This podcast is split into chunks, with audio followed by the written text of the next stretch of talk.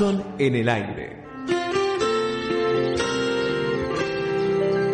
Un programa que te trae todas las novedades del Parque Ecológico y Cultural Guillermo Enrique Hudson de Florencio Varela. Hudson en el aire, una creación de Rubén Ravera, con la conducción de Atilio Alfredo Martínez, por arinfo.com.ar.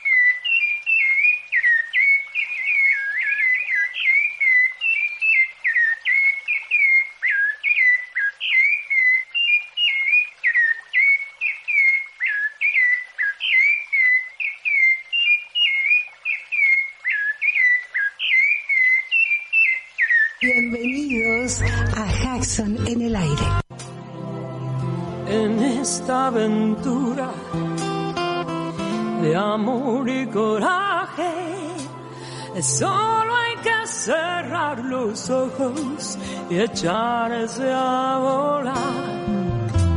Y cuando el corazón galope fuerte, déjalo salir. No existe la razón que venza la pasión,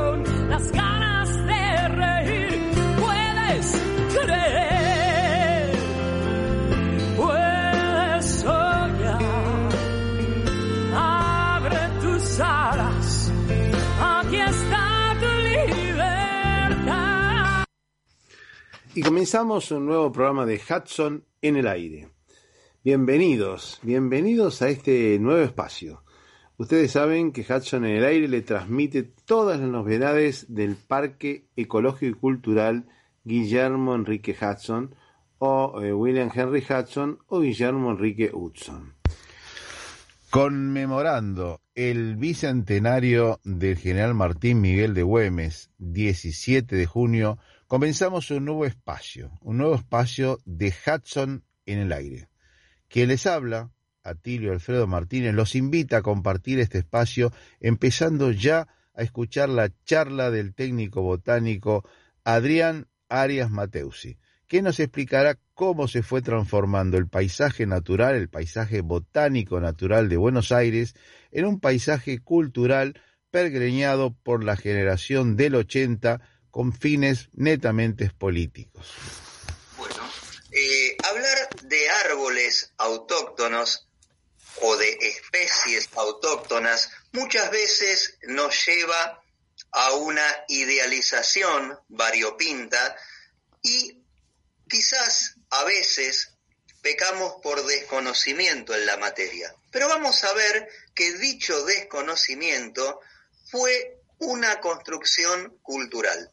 Lo primero que se nos viene a la mente cuando hablamos y fundamentalmente asociamos las plantas autóctonas con los árboles, con el elemento arbóreo, lo escuchamos desde siempre, Buenos Aires no tiene árboles, o Buenos Aires no tenía árboles. ¿Por qué?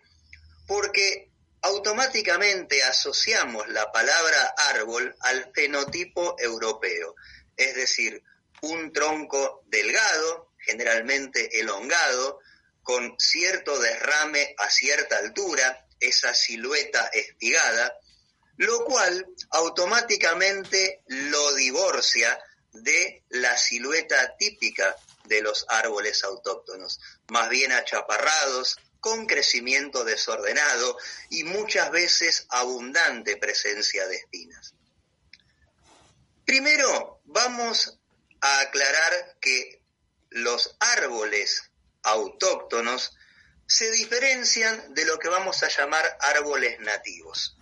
Hay muchas interpretaciones en la doctrina, pero básicamente quien les habla adhiere o considera especies nativas a todas aquellas que crecen dentro de los límites geográficos políticos de la República Argentina, que muchas veces repican también en políticos geográficas. Vamos a establecer el autóctonismo y allí vamos a diferenciar la condición de nativo con la condición de autóctonas por lo que los ecólogos o geógrafos denominan ecorregiones. Nuestro país tiene amplias ecorregiones. Nuestra ecorregión, es decir, aquella donde se sitúa la ciudad de Buenos Aires y lo conocido como conurbano bonaerense, la vamos a denominar ecorregión del Taico rioplatense de Talar, que a su vez va a tener dos subecorregiones, donde vamos a encontrar especies arbóreas muy bien diferenciadas. Vamos a encontrar en la primera subecorregión aquellos elementos netamente ribereños que van a formar una construcción natural muy típica que se va a denominar Monte Blanco o selva marginal rioplatense. ¿Por qué Monte Blanco? Porque va a tener un común denominador de la presencia de especies de madera blanda, hojas muchas veces carnosas y poca o nula presencia de espinas. Por ejemplo, una especie típica, y voy a empezar a nombrar especies y ahora vamos a proyectar un pequeño PowerPoint para que puedan ver y conocer muchas de ellas, las vamos a empezar a nombrar y muchas veces ustedes van a decir, pero esa especie no la conocía, o esta otra no la conocía aunque también vamos a nombrar otras que sí las van a conocer. Pero dicha provincia fitogeográfica en realidad es un ecotono. ¿Qué significa un ecotono? Justamente es la superposición de dos provincias fitogeográficas condicionantes. ¿Qué es lo que denominamos fitogeográfica? Fito viene de fiton, vegetal en griego, la tierra, ¿no? Acá vamos a encontrar que la flora va a ser la condicionante para designar una determinada provincia fitogeográfica natural. Los elementos de claro origen del taico rioplatense se van a mezclar muchas veces o van a convivir o cohabitar con otras especies arbóreas de aspecto hasta diametralmente opuesto. Aquí van a, predominar especies de madera dura o leña dura con a veces hasta abundante presencia de espinas, que las van a distinguir fundamentalmente de las especies antemencionadas. Pero como culturalmente tenemos una clara influencia de un cierto sector de la cultura europea. De hecho, cuando la ciudad de Buenos Aires comienza a tomar su fisonomía finales del siglo XIX con la llamada generación del 80, donde abandona el aspecto de la típica aldea española que era muy hermanada con la pampa, con lo que conocemos como el paisaje natural pampeano, que también va a ser una construcción cultural denominarlo pastizal. Indudablemente vamos a encontrar relictos de pastizal, pero también matizados con presencia de especies arbóreas, con presencia de especies arbóreas. Y ustedes se preguntarán entonces por qué desde el colegio y desde chiquitos nos hablan del pastizal pampeano, porque sencillamente fue una construcción cultural. Había que modelar un diseño de país lo más parecido al fenotipo europeo. Buenos Aires debía ser París. De hecho, quien desarrolla todo la estética del espacio público porteño, y eso se repica en las grandes ciudades del interior, fue justamente un jardinero, arquitecto y paisajista francés llamado Charles Taís, cuyos descendientes se afincaron en nuestro país y de hecho el estudio de arquitectura y de paisajismo Carlos Taís, bueno, Carlos Taís es el bisnieto del Charles Taís, ¿no? De quien desarrolla la estética del paseo público porteño. El Parque 3 de Febrero, el Jardín Botánico, se repica también en el Parque Independencia de Rosario, en el Parque Maipú de Mendoza y en muchas estancias de las entonces élites dominantes de nuestro país. Vamos a notar a lo largo de esta charla que el paisajismo se asocia mucho a la historia y a los procesos históricos, porque obviamente el diseño paisajístico responde a una intervención en el ejido urbano. Y justamente esa misma intervención en el ejido urbano nos ha llevado por un criterio total y absolutamente amigable con el fenotipo europeo a negar nuestra identidad. De allí que hemos crecido con la naturalización de que Buenos Aires no tenía árboles. ¿Saben ustedes que nuestra ecorregión del Taico Platense de Talar cuenta con 46 especies de árboles autóctonos?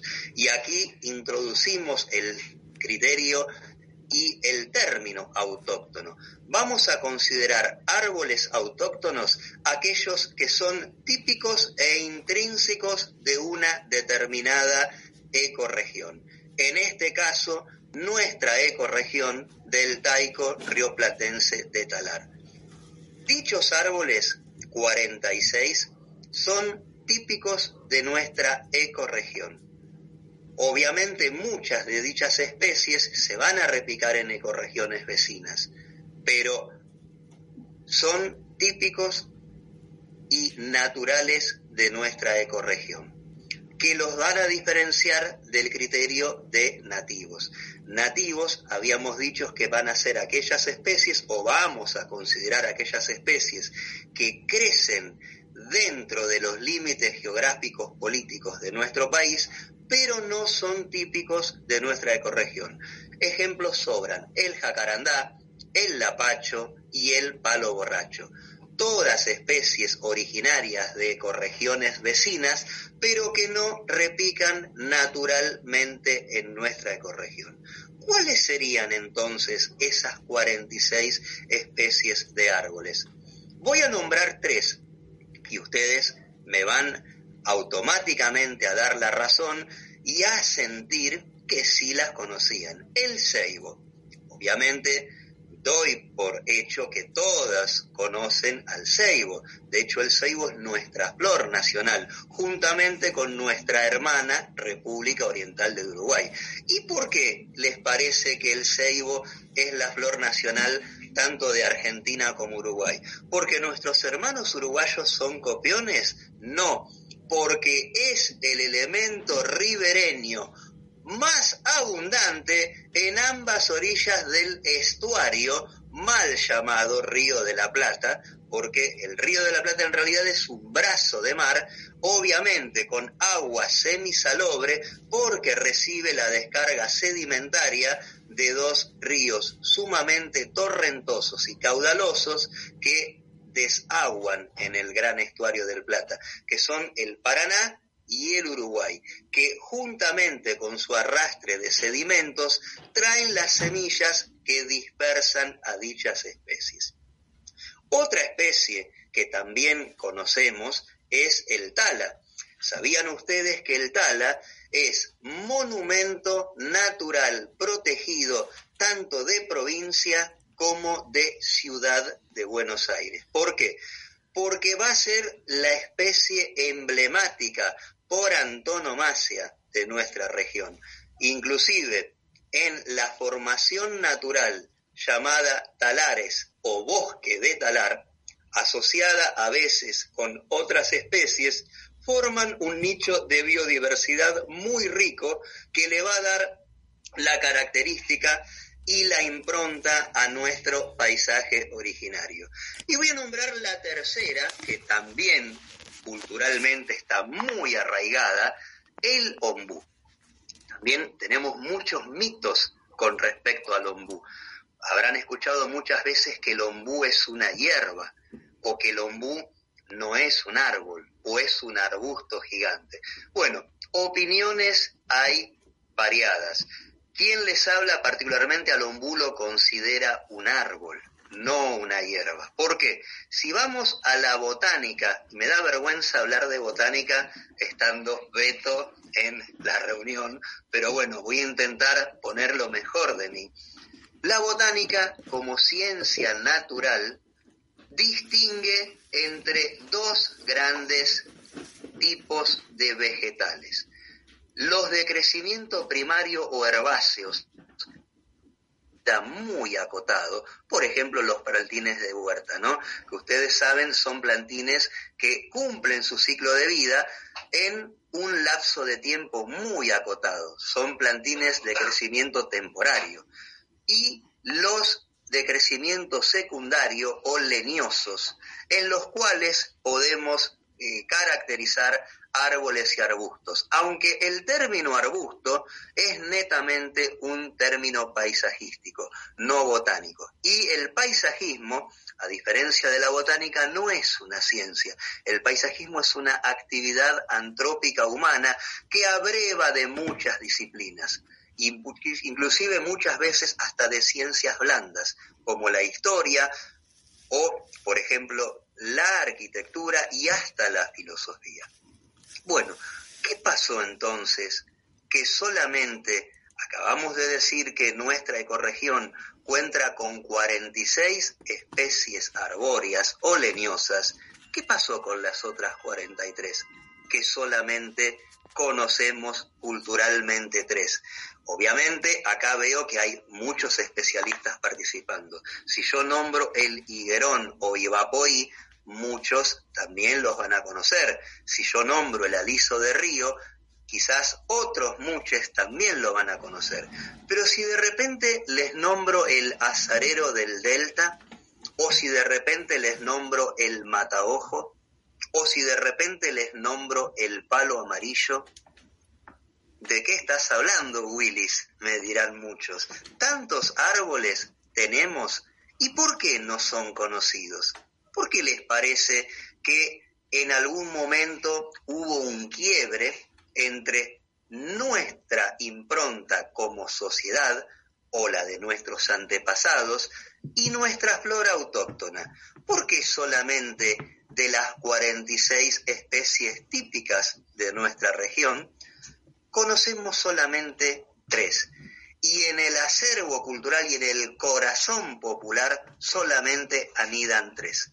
Bueno, justamente por esto que estábamos hablando hace tan solo un ratito atrás.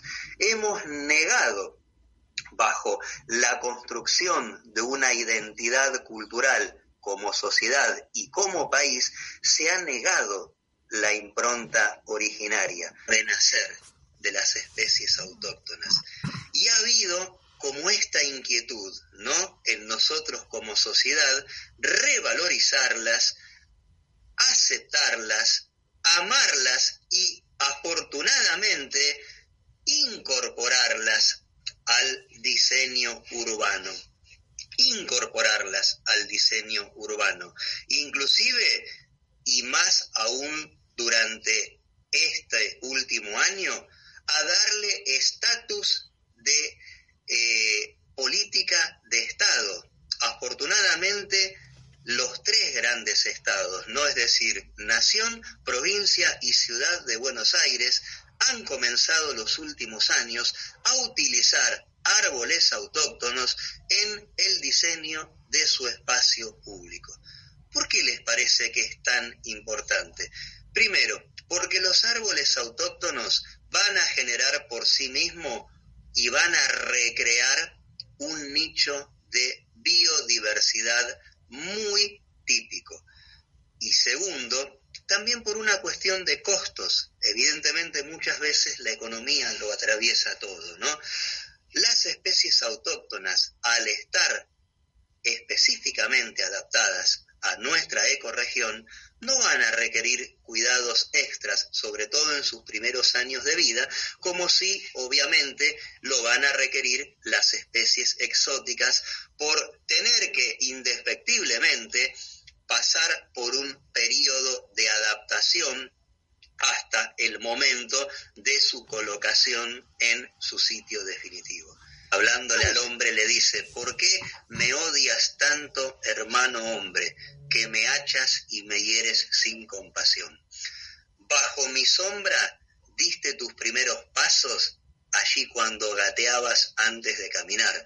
Bajo mi follaje robaste tus primeros besos a la China sin que te vean.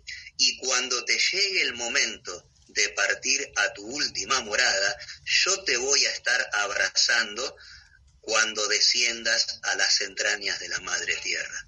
Obviamente, nuestro último ropaje por este paso por este mundo es justamente un árbol, ¿no? O mejor dicho, es un objeto que obviamente en algún momento fue un árbol. ¿Por qué les parece que fue esto y que prácticamente de las 46 especies conocemos solamente tres? Bueno, justamente por esas dos razones antes descritas. Había que negar la identidad pampeana para ser París y también había que justificar la erección de un modelo agroexportador y esos grandes y frondosos montes de árboles, que miren cómo la historia aquí viene en auxilio de las ciencias naturales, si nosotros buceamos en los registros de Ulrico Schmidl, cronista de la expedición de Pedro de Mendoza, quien fundó el fuerte de Santa María de los Buenos Aires, es decir, la primera fundación de Buenos Aires, Lore típicamente riachuelina, porque fue allí en lo que hoy es la Vuelta de Rocha.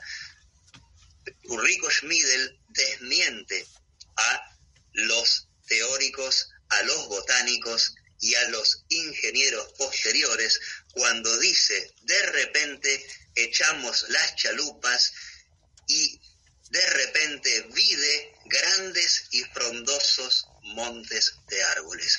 Estaba describiendo el Monte Blanco o selva marginal rioplatense, que tenía abundante, de hecho es una selva, nunca mejor aplicado el término, es una selva. Una selva como construcción ecológica nos habla de un enorme nicho de biodiversidad, de un enorme nicho de biodiversidad. Bueno, aprendamos a amar aprendamos a conocer a nuestros árboles y sintámonos hermanos y orgullosos de ellos, porque no solamente nos van a generar y nos van a marcar y nos van a brindar generosamente su biodiversidad, sino que también van a formar parte intrínseca de un riquísimo patrimonio cultural que nos hace a nuestra identidad como pueblo, nos hace a nuestra identidad como sociedad. ¿Cuántos barrios se llaman el ombú? ¿Cuántos barrios se llaman el tala? ¿Cuántos barrios se llaman el sauce? Cuando decimos sauce, lo primero que se nos viene a la mente como imagen gráfica es la silueta del Salix humboldtiana o sauce llorón, ¿verdad? ¿Sabían ustedes que nosotros tenemos un sauce que es típicamente nuestro. Salix humboldtiana es nuestra especie, es el sauce criollo o sauce colorado.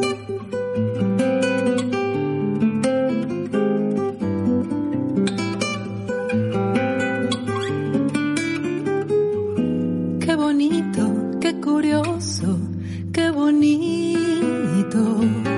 que haya formas, mil estrellas,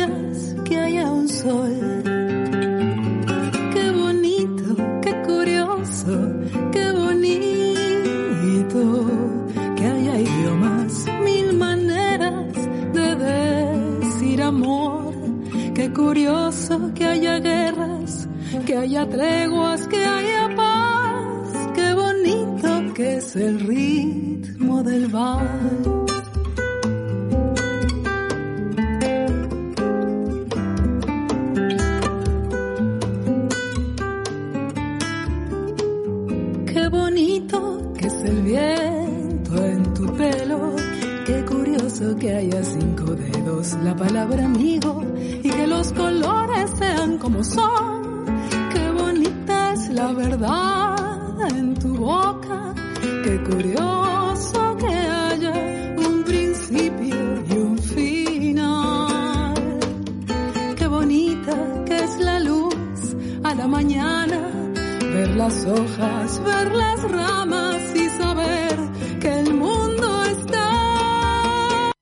sábado 5 de junio se presentó una nueva versión de Ralph Helm, editado por Buenos Aires Books, con una transmisión vía Zoom con los comentarios de Rubén Ravera, Roberto Tazzano y Chalo Agnelli. Archivo personal, el historiador quilmeño Eduardo eh, eh, José eh, Gravioto. Y bueno, lamentablemente cuando él falleció no se pudo recuperar. Pero era el certificado médico eh, que decía que él eh, no podía estar en la vanguardia eh, de la frontera con, el indio y bueno, era recomendable por, por esa enfermedad, por la fiebre reumática, que estuviese en la retaguardia. De ahí son los recuerdos en Tandil, del río del arroyo Langueyú, eh, todo ambientado en los cuentos de Lombú, que son de 1901. O eh, las historias del niño perdido, que es son cuentos infantiles, están ambientados en las dunas de Mar Chiquita, en el Cabo Corrientes, cuando Mar del Plata aún y, y, así nos encontramos con un Hudson soldado que va con una salud bastante resquebrajada, que va recorriendo, eh, porque bueno, su vocación era eh, andar, andar de aquí para allá, escuchar eh, las historias que vuelca en sus ficciones y, y las observaciones que toma para sus ensayos, historia natural. Bueno, 1968 lo encuentra en Uruguay, y aquí la novela La Tierra Purpúrea. Y en 1971, eh, cuando se da la, la fiebre amarilla, él estaba en, eh, en Así que todo el material con el que él eh, recrea este, este texto de Ralph Herr eh, lo realiza con, bueno, historias que le cuentan sus hermanos. Eh, bueno, de, por casualidad, dada su vocación de, andar, de, explorar tanto la peste del 68, con el cólera y todo eso, eh, y la del 71 con la fiebre amarilla no le tocó de cerca. Pero bueno, como decía Roberto, eh, nadie pudo dejar de ser testigo de una u otra manera la tragedia que significó, e incluso poblacionalmente, ¿no? Eh, a tal punto que los cementerios de Buenos Aires fueron cerrando porque estaban colmados, eh, uno muy que muchos no saben que fue un cementerio ahí en Congreso, en la calle mm, Belgrano y Combate de los Pozos. No, recuerdo la plaza cómo se llama, primero de mayo creo, frente a la FIP. Y bueno, eh, habitualmente cuando se hacen obras, como no tienen la previsión eh, este, de, eh, investigar qué hubo ahí, encuentran restos humanos. Este, las placas fueron llevadas al, cementerio británico en su gran mayoría porque era el, cementerio de disidentes. Eh, y no me va a dejar mentir, acá lo tenemos al gran arqueólogo argentino, no sé si está, este Marcelo Weissel,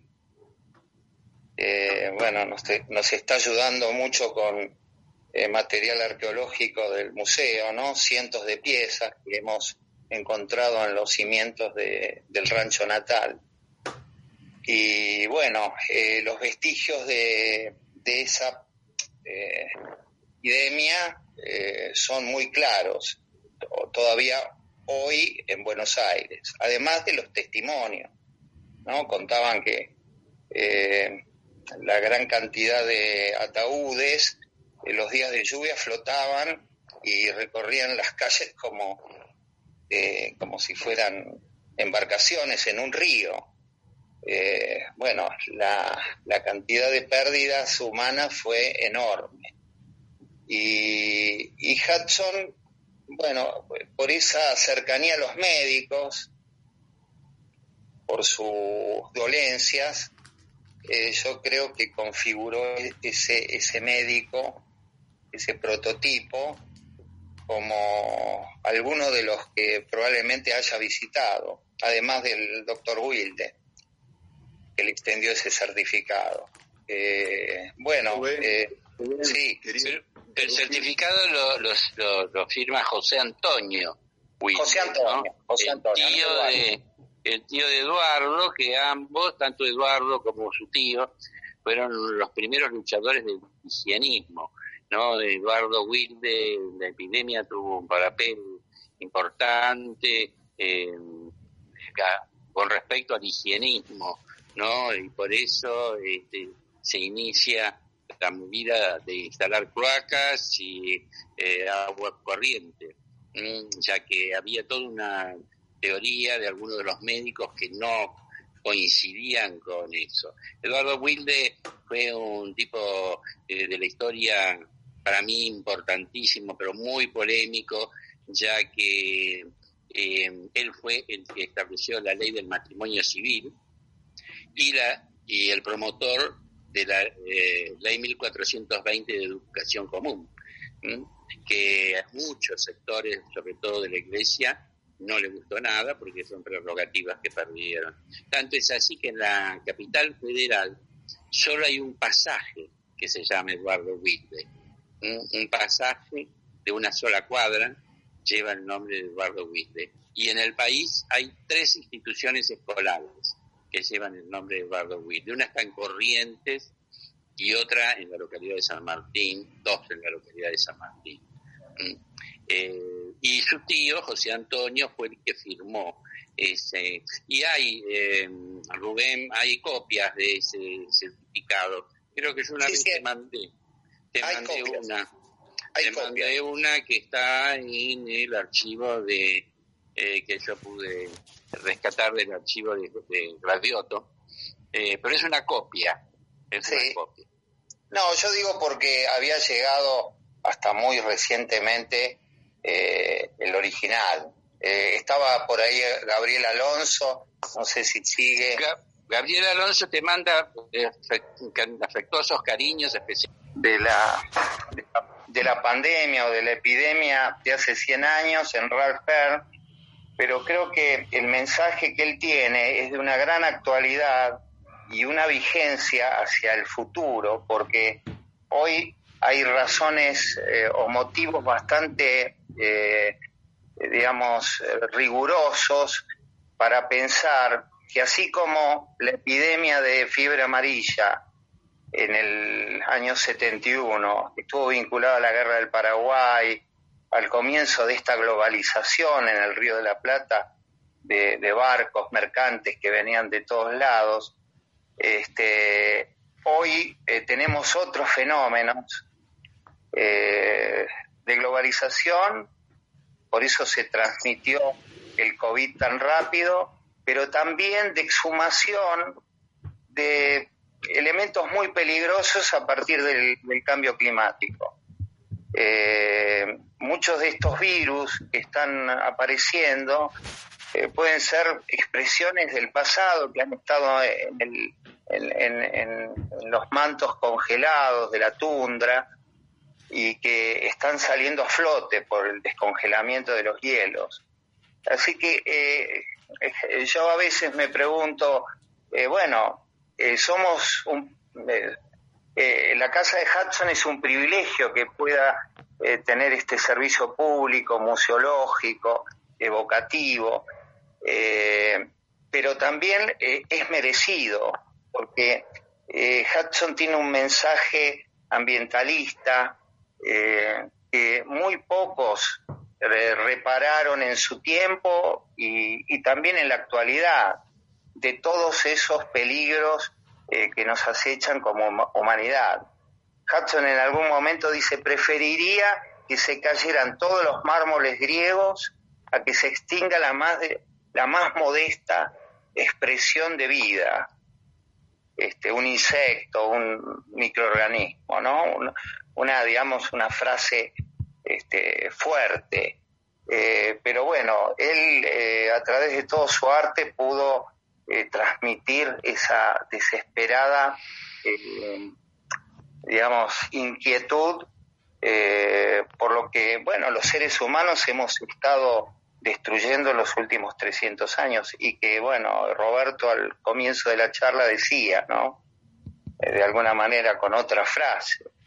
Este, así que, bueno, eh, este centenario en el que estamos entrando y que me gustaría compartir con quienes están acá también, está Celeste de la Biblioteca de la Provincia eh, de La Plata, está Viviana Mayol, directora de la, del complejo museográfico Udaondo, de Luján, este, podamos eh, compartir, ¿no?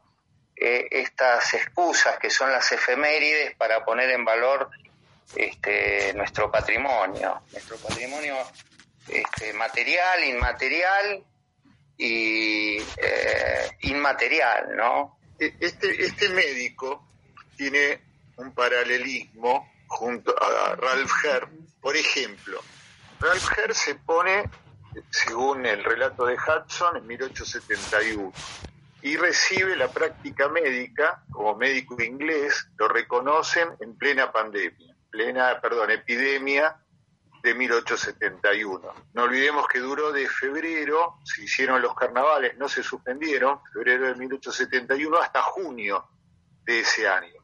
Eduardo Wilde recibe el título de médico de la Universidad Nacional de la Universidad de Buenos Aires en 1870. Y la tesis que hace eh, para su doctorado fue sobre el hipo, la famosa tesis del hipo, que mundialmente hoy es un clásico esa tesis, y que el hipo era uno de los factores, de como era la temperatura con respecto al COVID, bueno, los que contraían la enfermedad tenían hipo, y él lo conocía muy bien y por anteriormente había desarrollado esa tesis, por lo cual pudo detectar fácilmente a los enfermos de fiebre amarilla. Este, y, dijo, yo acá anoté, eh, Eduardo Wilde, como muchos médicos que siguieron su senda de, bien dicho por Chalo, de médico sanitarista, que la vida parecía, según para Wilde, ¿no? Para Eduardo, la vida parecía una broma cruel que a pesar de su complejidad e incertidumbre merece ser disfrutada hasta el último aliento. Esa era su vida y su parecer y fue uno de los tantos médicos que no sucumbieron frente a la fiebre amarilla, que pudieron sobrevivir, pero él se enfermó, tuvo fiebre amarilla como tantos otros, y de casualidad siguió con vida. Y además, bueno, dos, biografías importantes, que son la de Florencio Escardó, eh, que es muy interesante, y además la de Maxine Hannon. Maxine Hannon mm, es una este, historiadora que además eh, ha escrito un libro maravilloso que son eh, Diccionario de Británicos en Buenos Aires. Eh, la biografía de Eduardo Wilde creo que es la mejor que se ha escrito jamás. son dos volúmenes y muestra las características porque incluso hay transcripciones de sus eh, eh, presentaciones en el Congreso, siendo ministro de Justicia, en favor de la ley del matrimonio civil, con un gran humor, porque era un hombre que tenía un excelente humor, gran histrionismo, bien británico en eso, ¿no? Eh, como encontramos en el libro de José Antonio, eh, de José Antonio Wilde, eh, de su tío, en Buenos Aires de 70 años atrás.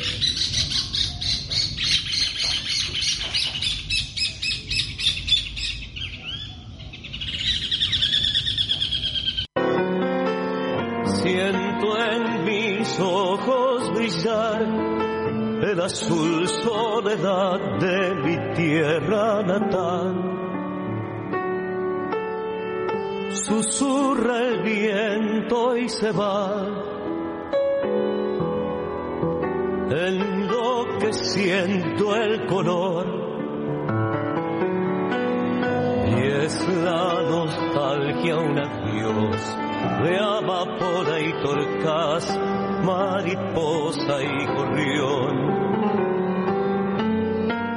es la nostalgia un adiós de amapola y torcas, mariposa y gorrión. Allá lejos la patria andaba,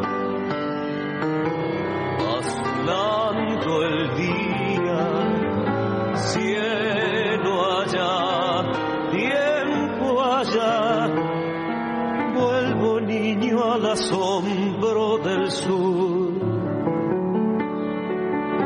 Y por mi sangre una voz maternal nombra la vida.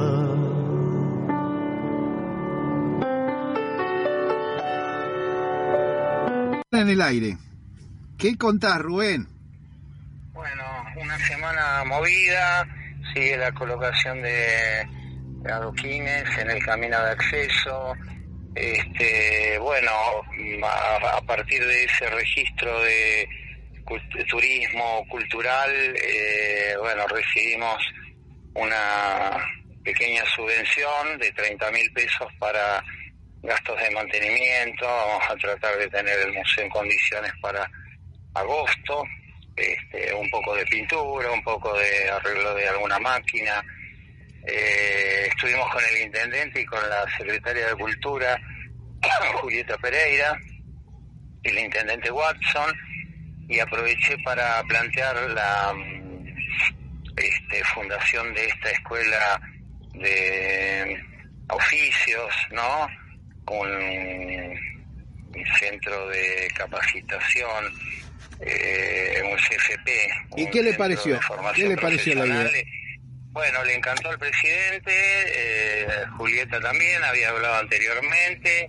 Hace unos días, bueno, también conversamos de, de la charla con la secretaria de Educación del municipio. También nos visitó el secretario gremial de la rama, en Florencio Varela, le pareció bárbaro. Y habíamos hablado junto a Marcelo Montenegro en La Plata en una entrevista que nos concedió la subsecretaria de Educación de la Dirección General de Cultura y Educación. Y bueno, también eh, con gran beneplácito. Así que estamos cerca de poder darle fundación, si se alinean los astros, a este centro de formación profesional que ahí al lado del arroyo, en el edificio nuevo, podría brindar clases eh, técnicas, eh, pero con perfil eh, rural, a toda la gente de la zona que necesita obviamente trabajo, capacitación y, y, este, inserción dentro de la economía local, ¿no? Claro. Así que yo creo que sería una manera también de ampliar las este, digamos, capacidades del museo de eh, servicio a la comunidad. Una escuela en donde se podría aprender eh, mecánica de tractores, eh, sistemas de alambrado, agricultura, este, huerta, ¿no? agricultura sustentable, cría de conejos, cría de abejas, cría de este, gallinas, eh, en fin, todo lo que hace a las eh, producciones intensivas, ¿no? De una zona rural como es en la que está inserta el Museo Hudson. Y, la semana pasada con el tema de la Semana de los Museos se hicieron dos spots. ¿Cómo fue? Se hicieron, se hicieron dos spots, eh, bueno, se viralizaron, hemos intentado que se inserten en la mayor cantidad de redes posibles, propias y amigas, y así lo hicieron todos los museos dependientes de la dirección de la Subsecretaría de Políticas Culturales y creo que fue muy efectivo, forma parte de un de una movida mundial, ¿no? Eh, auspiciada por organismos internacionales, entre ellas ICOM, ¿no? Claro el, Consejo Internacional de Museos. Eh, así que bueno, también nos está sirviendo porque la Municipalidad de Varela eh, trabajó en el parque con distintas actividades eh, artísticas, musicales, este, plásticas y aprovecharon para hacer un video en el que me tocó un poco hacer la visita guiada. Ah, cierto, sí, sí, sí, correcto eh, Mariano Oviedo, viernes, sábado y domingo. Y estuvieron con mucha actividad. La municipalidad realmente está con las pilas puestas. ¿eh? Y después van a hacer el video, lo van a difundir para la municipalidad de Varela, ¿no es cierto? Sí, hoy me pidieron más imágenes para insertar de actividades, de algunos lugares en particular, como el arroyo. Así que bueno, eh, están la administración Watson está dedicándole bastante espacio al museo ¿no? y a la figura de Hudson. Hace 15 días se habían hecho otro spot publicitario con la colocación de los adoquines, o sea que este es el segundo video. Este sería el segundo video, fue una visita guiada, bueno, me pidió que la hiciera. Eh, yo, y bueno, eh, a mi buen saber y entender, mostré los rasgos eh, más característicos del, del paraje de los 25 ombúes. Así que veremos cómo, cómo lo promueven. ¿Mm? Bueno, van a hacer un video, eh, seguramente lo van a editar y van a hacer el video.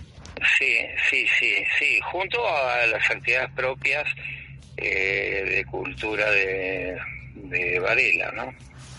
Claro. Eh, comparado con, bueno, algunas décadas atrás, este, se ha multiplicado de una manera geométrica, ¿no? O exponencial. Eh, es eh, muy amplia y más con la pandemia, aunque pueda parecer paradójico, este Internet impulsó todo lo audiovisual, lo que es video, eh, clases por Zoom.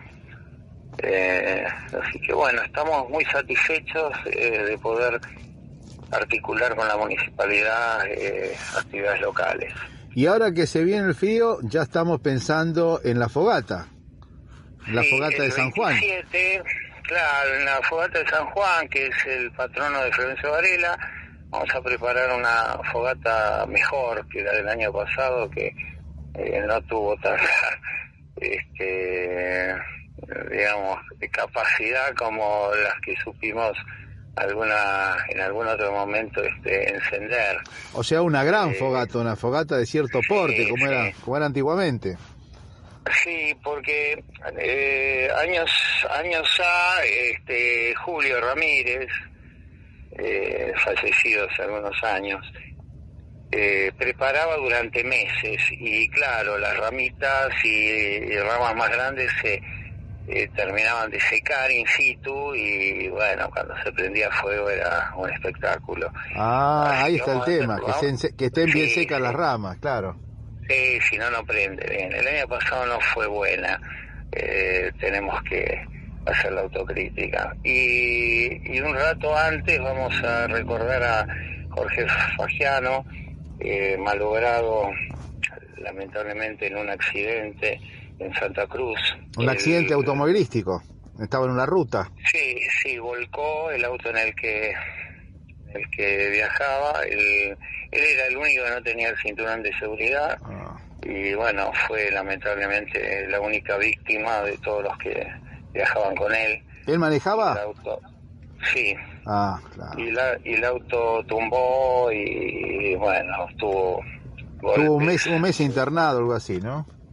Sí, cerca de dos meses y falleció esta semana. Eh, muy joven, o digamos, eh, con muy buena, llevando muy bien los años, ¿no? Porque ya tenía más de 60, pero... ¿Cuánto tenía? Eh, más de 60. Y Yo le daba 50, la foto le daba 50, apenas algunas canas tenía. Sí, sí, sí. Estaba muy bien. Menos, quizás.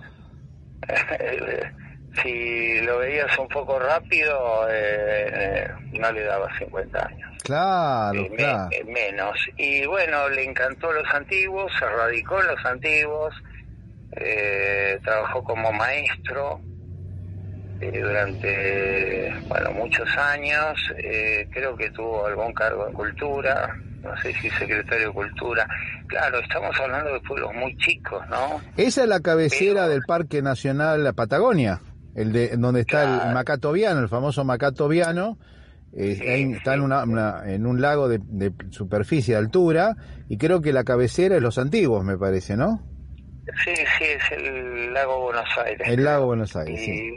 Y bueno, le encantó, se enamoró de ese lugar. Muy lindo, por las fotos es muy bonito. Nacido Florencio Varela, así que le damos eh, nuestro pésame a, la familia, a su hermana, que es profesora de artes plásticas, y él, un gran defensor de la naturaleza, fundó junto a Virginia de Matei eh, Verde por Gris y junto a Roberto Ravena.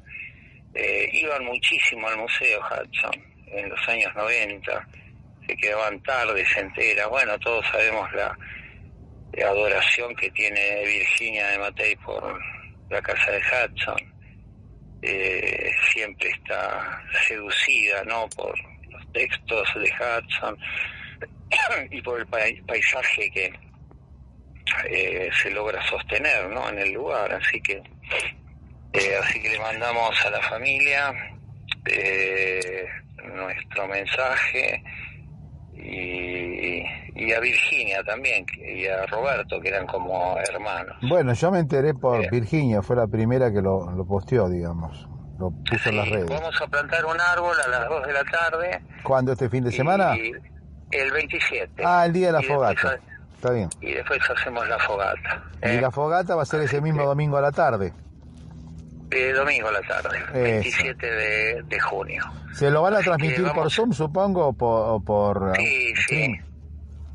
Eh, invitamos al que quiera venir, pero no podemos tampoco tener mucho público. mucho mucho público, pero ahora vamos a pasar por por eh, el Zoom y, y bueno, es algo algo lindo. Al que le gusta el fuego, no, es interesante, aparte tengamos en cuenta que si la fogata es la fogata de San Juan, el primer pueblo fue San Juan Bautista. Antes de ser Florencio Varela, el primer, el primigénito lugar cuando expuso la estación de tren era San Juan, San Juan Bautista. Así que es realmente un poco el patrono. Siempre estuvo la idea de volver a bautizarlo San Juan al, pueblo, ¿no? o a la estación, o al partido. Claro, este, como nos sentimos más, más, más identificados con San Juan Bautista que con, con Florencio Varela, que bueno, está muy bien, pero no, no tiene ningún, ningún elemento para ser de la zona, más San Juan Bautista. Bueno, temas políticos. el nombre legítimo es San Juan, eh, en todo caso, eh, podría llamarse Guillermo Hudson. También. Eh, el distrito, pero Florencio Varela, la verdad que no tiene mucha razón de ser. Quedamos entonces para el próximo programa. Un saludo para todos los oyentes. Para todos y a, aguantar el frío. ¿eh? Bueno. Que también es, es eh, un signo de, de salud ambiental el, el frío, porque eh, purifica de alguna manera los ambientes. Todavía no me fui, sin embargo ya no estoy aquí Esta es la primera vez que los miedos no me están comiendo. Decidí. Pongo en riesgo mi destino porque ya debo partir. Hacia otra